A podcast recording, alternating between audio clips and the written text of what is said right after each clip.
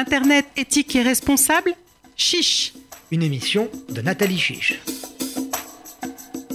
Bonjour euh, Rena euh, Stabo-Liska. Bonjour à nos auditeurs. Euh, Rena, je suis ravie de vous recevoir dans notre émission Internet éthique et équitable. Vous savez pourquoi? J'ai demandé sur LinkedIn à avoir une experte du dark web. Et voilà, et tout, j'ai eu beaucoup de personnes qui m'ont répondu que vous étiez l'experte du dark web et puis vous êtes aussi experte en gestion des risques et des crises. Votre travail et votre parcours sont intimement liés au numérique ses enjeux et sa gouvernance, autant à l'international qu'à celui de l'individu. Vous êtes aussi enseignante à Sciences Po et à l'IAE de Poitiers. Et enfin, vous êtes l'auteur du livre La face cachée d'Internet qui a été publié en 2017 aux éditions Larousse et que je vais montrer à nos auditeurs pour ceux qui nous regardent sur YouTube. Alors, première question, puisque je vous ai invité pour nous parler du dark web qui est vraiment... Euh, euh, qui, nous intéresse au plus haut point euh, et qui euh, concerne le côté obscur de la force. Euh, comment on se fait pirater? Première question. bah, par tout un tas de, manières possibles, très souvent par, par manque de chance. Hein. C'est souvent la faute à pas de chance. quand je dis ça, j'entends par là, il y a de plus en plus en fait de menaces qui sont euh, globales, qui ne sont pas ciblées, hein, par opposition à une menace ciblée, euh, et en fait où euh, des personnes malveillantes, voire malfaisantes, cherchent à faire un grand coup, donc à toucher de très nombreuses personnes, parce que en fait ça maximise des profits souvent pécuniers, hein, souvent sonnants et trébuchants. Donc très souvent, ce n'est pas moi qui suis visé, c'est moi parce que j'ai un compte PayPal, parce que j'ai un compte Netflix, parce que parce que c'est plutôt ça. Donc la faute à la malchance alors. Très souvent c'est la faute à pas de chance, oui, et non pas à euh, ma posture de personne importante, etc.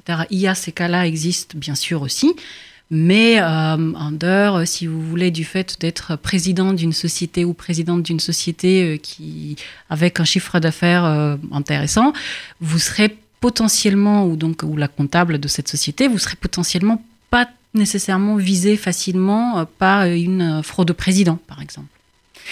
Alors, on a parlé donc de piratage. Quels sont les différents types de menaces qu'il peut y avoir sur euh, Internet? Alors, il y en a vraiment. Euh, vous pensez à quelque chose qui peut mal se passer, il y aura quelqu'un pour y avoir pensé avant vous.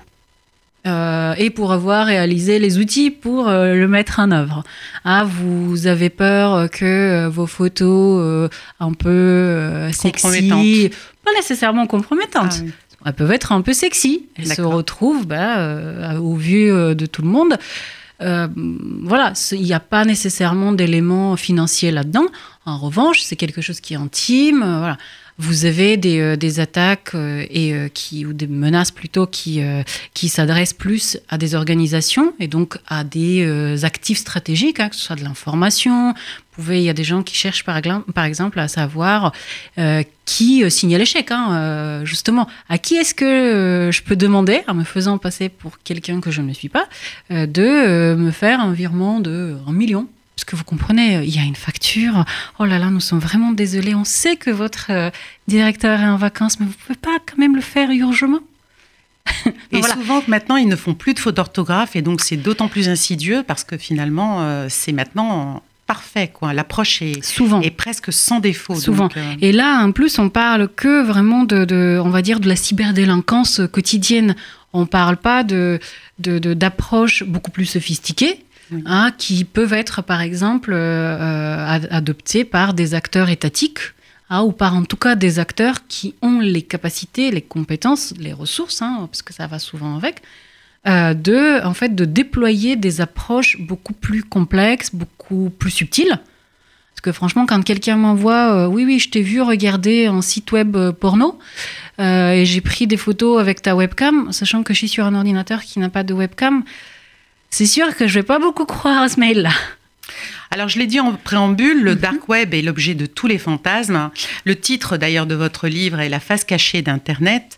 Alors, qu'est-ce que, déjà, qu'est-ce qu'on peut définir ce qu'est un hacker?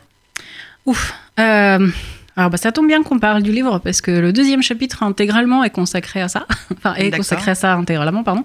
Euh, enfin, pour moi, c'est toujours un mot qui est très particulier parce que d'une part, il est, euh, il est euh, déjà anglais, hein, d'origine euh, américaine, on va dire anglo-américaine, et donc il est, mais surtout parce qu'il est lié à un contexte historique, politique, etc. particulier.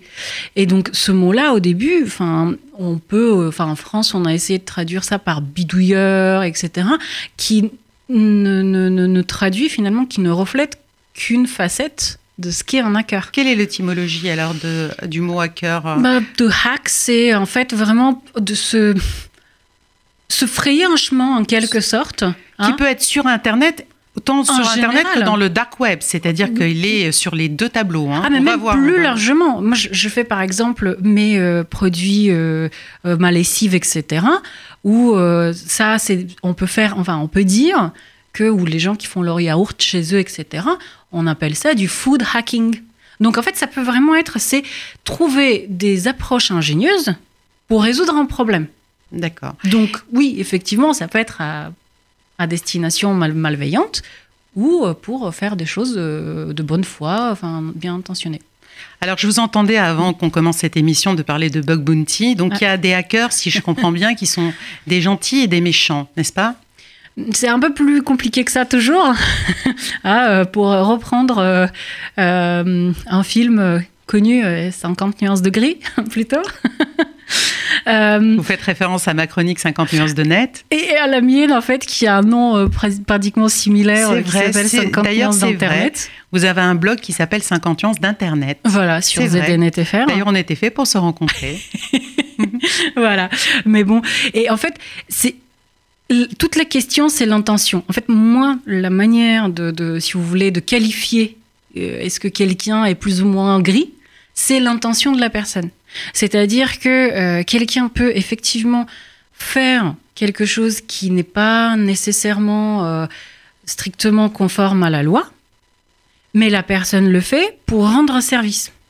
Typiquement, si je me rends compte qu'il y a une vulnérabilité sur un site web qui expose des données à caractère personnel de, bah, de gens, en fait, euh, bah, je m'en suis rendu compte de cette vulnérabilité potentiellement par des moyens qui peuvent être, euh, par exemple, illégitimes.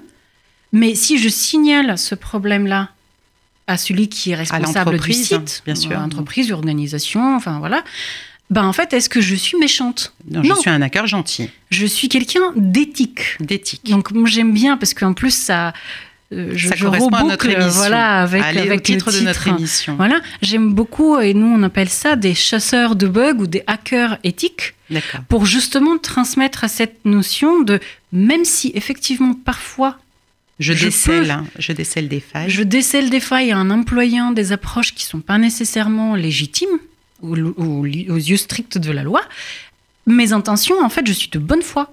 Et donc, quand je vous signale quelque chose, venez pas me chercher des noises et me traîner au tribunal parce que je vous ai dit attention, vous avez un problème là.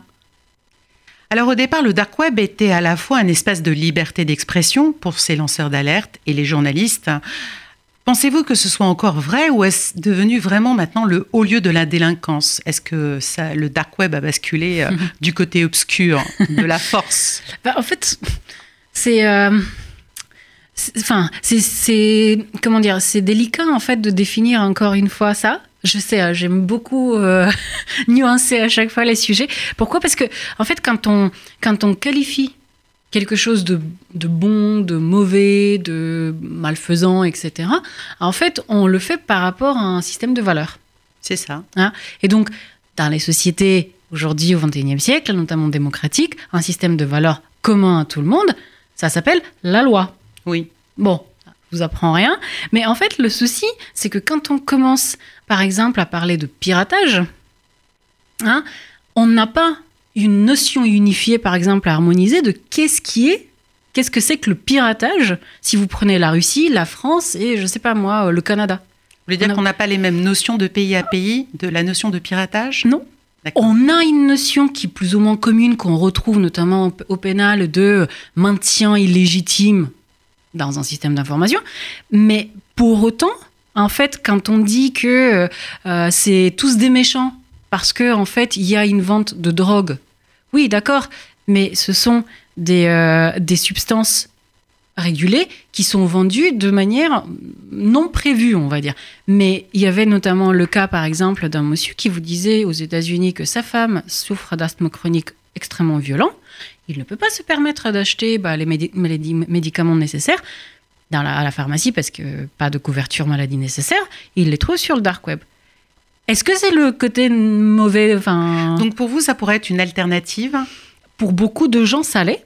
D'accord. Euh, après, faut pas non plus tomber dans l'angélisme. hein. Il y a effectivement énormément d'activités euh, de délinquance, hein, de cyberdélinquance, voire de criminalité, euh, telle la, la pédoporno euh, dont, euh, dont on parle malheureusement pas assez souvent.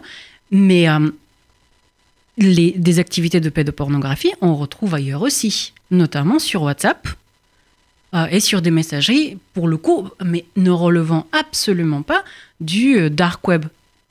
Alors le dark web, il, il semble quand même être utilisé par des initiés. Euh, par exemple, moi, je ne sais pas aller sur le dark web.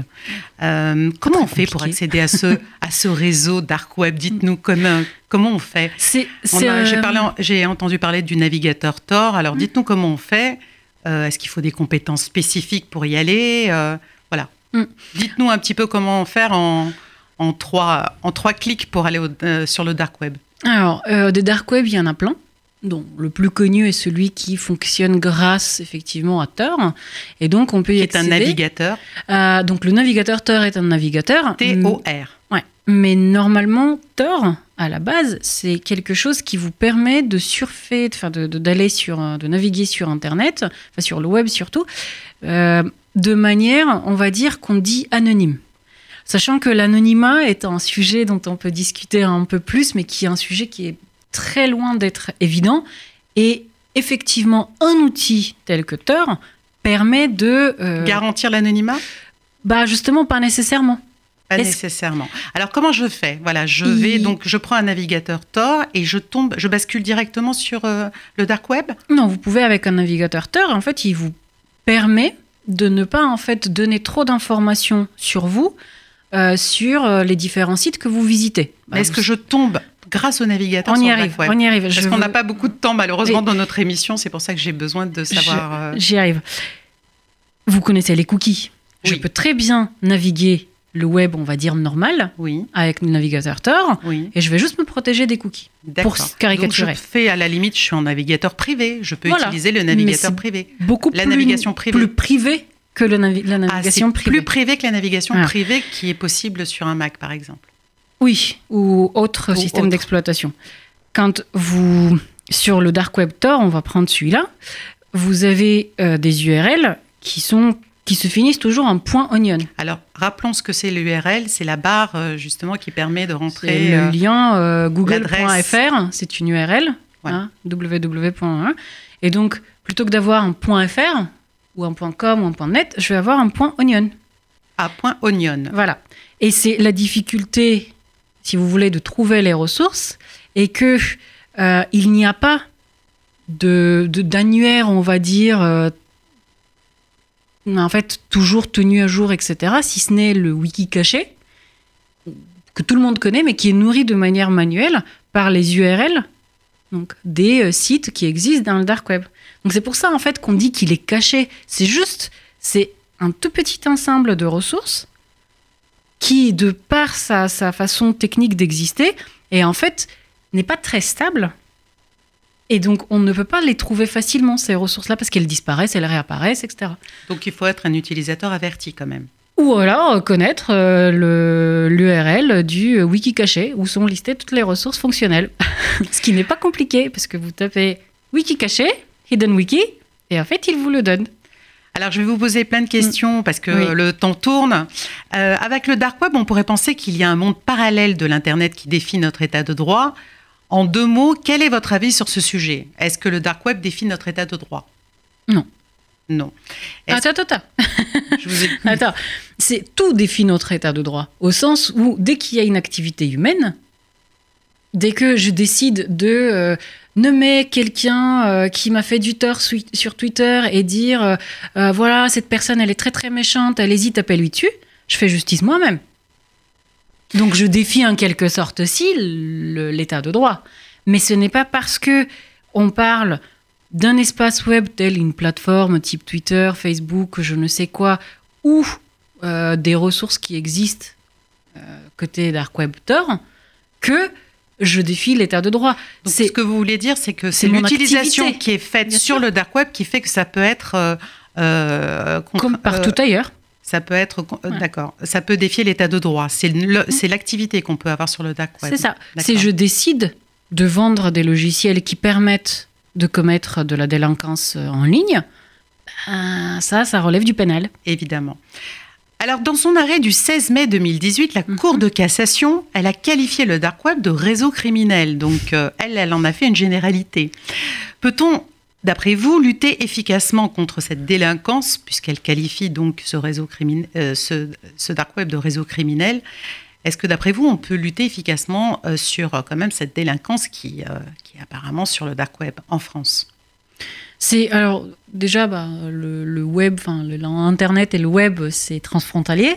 Euh, Ça veut dire que ça n'a pas de frontières? Ça veut dire que je n'ai pas besoin d'être en France pour aller sur des forums francophones, y compris sur le dark web. Non, Pour, pour peu que je parle français, ou en tout cas que je comprenne, ou même si je le faisais pas, bah, je peux quand même y aller. Voilà. Euh, ensuite, il y a, ça fait déjà euh, trois ans où il y a quand même une activité extrêmement soutenue des forces de l'ordre, que ce soit au niveau national, que ce soit au niveau européen, voire euh, au-delà. Hein, euh, je parle d'Europol, Interpol, etc. Donc, qui du surveillent elles surveillent pas. Euh, elles surveillent, elles, en- enfin, elles, euh, elles arrêtent des gens, elles démantèlent euh, des services. euh, c'est pas, Donc, pas juste très de la surveillance. C'est vraiment, vous allez sur le site web d'Europol, vous avez tous les mois pratiquement des, des communiqués de presse sur le démantèlement de machins ou de trucs. Mais Donc- pour en revenir à ce Oui. que vous disiez tout à l'heure, vous dites que c'est il y a une navigation qui est privée, qui est un peu anonyme, alors qu'en fait il y a tout un. Enfin, c'est compliqué de. de- Il y a de- certains éléments en fait techniques les qui sont dissimulés. Mhm. Euh, mais ce n'est pas. Enfin, l'anonymat, encore une fois, c'est une question vraiment compliquée.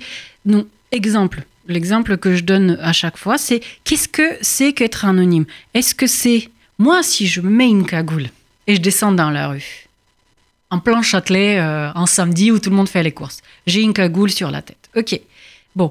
Personne sait qui je suis parce que bah, les gens ne distinguent pas nécessairement les traits de mon visage. Par contre, est-ce que je suis cachée? Ah non, ça je vous promets qu'une nana avec une cagoule sur la tête, en pleine place de Châtelet un samedi après-midi, on me voit. En revanche, si j'ai un comportement qui en fait me rend très difficilement distinguable du comportement d'un très grand nombre de personnes, suis-je anonyme? Plutôt oui. D'accord. Donc, vous voyez, encore une fois, un navigateur Tor, un VPN, ce qu'on veut, ce sont des outils qui permettent en fait de, faire certains usages, mais il n'y a pas de, boule de cristal ou enfin d'outils miracles qui vous permet en fait de totalement être totalement anonyme sur, sur Internet. Et donc en fait là où les forces de l'ordre ont effectivement une action très soutenue et très réussie, c'est que elles ont euh, bah, le droit d'infiltrer, de constituer des preuves pénales, et donc, avec ces preuves pénales, de faire appel justement bah, au code pénal euh, euh, pour mettre en fait bah, des gens devant leurs responsabilités. Parce qu'enfreindre la loi, voilà, ça vient avec, les problèmes qu'on connaît, surtout vous mieux que moi, de par votre formation. Alors avec le dispositif issu de la loi Pacte, Mm. euh, maintenant ça- euh, ce dispositif permet un encadrement et une meilleure transparence des cryptoactifs. On parle beaucoup des cryptoactifs qui sont des monnaies comme on va prendre l'exemple du Bitcoin par exemple. On imagine donc une intensification de la circulation de ces crypto-monnaies. Et alors je voulais euh, vous poser cette question. Est-ce que vous pensez que ça permettra au gouvernement d'enrayer le lancement des nouvelles crypto-monnaies qui servent pour les, Mm. aux crimes sur le dark web Alors, Puisqu'on y paye euh, les crimes sur le dark web en crypto-monnaie souvent, la plupart du temps. La plupart du temps, oui. Euh, alors ça aussi, ça rejoint cette histoire de, euh, de vivre dans un espace qui est décentralisé, où en fait il n'y a, qui- limite anarchique au sens premier hein, du mot anarchiste, c'est-à-dire sans, sans gouvernance centralisée. Ça ne veut pas dire sans loi. Vous parlez d'Internet, là. Voilà. Oui, qui est un réseau décentralisé était- par nature, hein, puisqu'il a de, été construit de comme moins ça. en moins, mais euh, oui, Au départ, il a été construit comme c'est ça. ça. mais du coup, de moins en moins aujourd'hui. Mais c'est, euh, je pense qu'on aura pour deux émissions rien que sur ce, su- Oui. ce sujet-là. Et voilà. Et donc, en fait, les crypto-monnaies, c'est pour ça aussi qu'elles se retrouvent dans un espace où il y a certes de la cyberdélinquance, voire de la criminalité euh, relativement dégueulasse, hein, euh, pour pas dire euh, pire, telle que la pédopornographie, etc. Mais parce que, en fait, encore une fois, si je veux m'acheter des livres qui sont interdits dans mon pays, bah, je peux aussi, par exemple, décider de le faire de façon la moins traçable possible avec, de- des avec crypto-monnaies. des crypto-monnaies. Euh, pour revenir à la loi Pacte, euh, vous parlez, de, je ne sais plus, l'article 26, je crois, qui impose que c'est un peu plus spécifique que ça, c'est-à-dire que euh, l'encadrement, si ma mémoire est bonne, est sur les ICO, donc les Initial. Coin Offerings, donc qui est une façon de faire de- des levées de fonds, hein, euh, ou de l'investissement, enfin pour celui qui contribue, mais à, à travers la création de, de jetons qu'on peut effectivement euh, appeler par abus de langage des crypto-devises. Donc j'ai un jeton qui vaut tant. hein, c'est euh, voilà. Et en fait, bah vous vous pouvez acheter X jetons et vous aurez en fait l'équivalent en valeur nominale de temps dans la société euh, qui, euh, qui en résulte. En fait, ma- la question, que, pourquoi je vous posais cette question, c'est parce que les hackers, on se rend compte qu'ils utilisent toujours les nouvelles technologies et les nouveaux usages pour, en faire, pour, les, pour les tirer à leur profit, euh, souvent le sur le plan criminel. Mm. Euh, donc c'est pour cette raison que je vous ai Oui. posé. Euh, parce que les crypto-monnaies, bon, c'est encore, euh, c'est- tout le monde ne les utilise pas, hein, tout à chacun ne les utilise pas, mais c'est vrai que souvent, euh, et, et particulièrement sur le dark web, elles sont utilisées parce que on a l'impression que les hackers ont toujours un coup d'avance. Vous ne le pensez pas? Pas que. Mais pourquoi je fais cet aparté sur la loi Pacte? Parce que là, on parle de quelque chose qui a été demandé et qui est en- en- encadré par l'AMF. Oui. Donc, par à une institution française, euh, enfin, vous pouvez pas faire euh, plus légal que ça. Donc, c'est pour ça, il y a pas L'autorité des marchés financiers. Mais est-ce que vous ne pensez pas qu'il y a des trous dans la raquette il y a toujours, il y aura toujours des trous dans la Et donc raquette. la question que je vous posais, c'était justement pour vous dire, pour savoir si les trous dans la raquette, euh, enfin les hackers ne bénéficient pas ou n'utilisent pas toujours les trous dans la raquette pour pour pour, euh, pour pour Est-ce les que l'optimisation fiscale, c'est euh, c'est un truc de hacker? Ah oui, si, ah on, non. si on va dans Ah, ce mais ça, sens-là, c'est légal. hein. C'est légal, l'optimisation fiscale, à partir du moment où on la, on, on la, enfin, on la respecte dans la, euh, dans Mais la loi. Ce que j'entends par là, c'est que entre un encadrement, justement pour éviter, pour border des, des, des C'est des zones grises usages, oui. le plus possible, il faut pas non plus qu'on la voit comme une façon de, d'ouvrir la porte à plein d'autres choses. Les gens, dès qu'il y a une activité humaine, il y aura toujours des gens pour prendre des largesses avec. Toujours. Toujours. Donc, oui, euh, pour des raisons X et Y, on peut avoir des avoirs en crypto-monnaie et on peut décider euh, de, de s'acheter des choses avec. Est-ce que parce que je vais sur, un, sur une place de marché type Amazon, mais qui est sur le dark web, pour acheter un, un médoc contre l'asthme, l'espèce de, de pchit pchit, est-ce que ça fait de moi, avec des bitcoins, est-ce que ça fait de moi un délinquant? Tout dépend de tout Voilà. dépend de ce qu'on achète Et sur le dark web. hein, et c'est pour dire. ça, et c'est pour ça que je vous dis que effectivement, tant que il y a une interprétation qui, qui reste quand même plus morale de c'est des méchants, etc.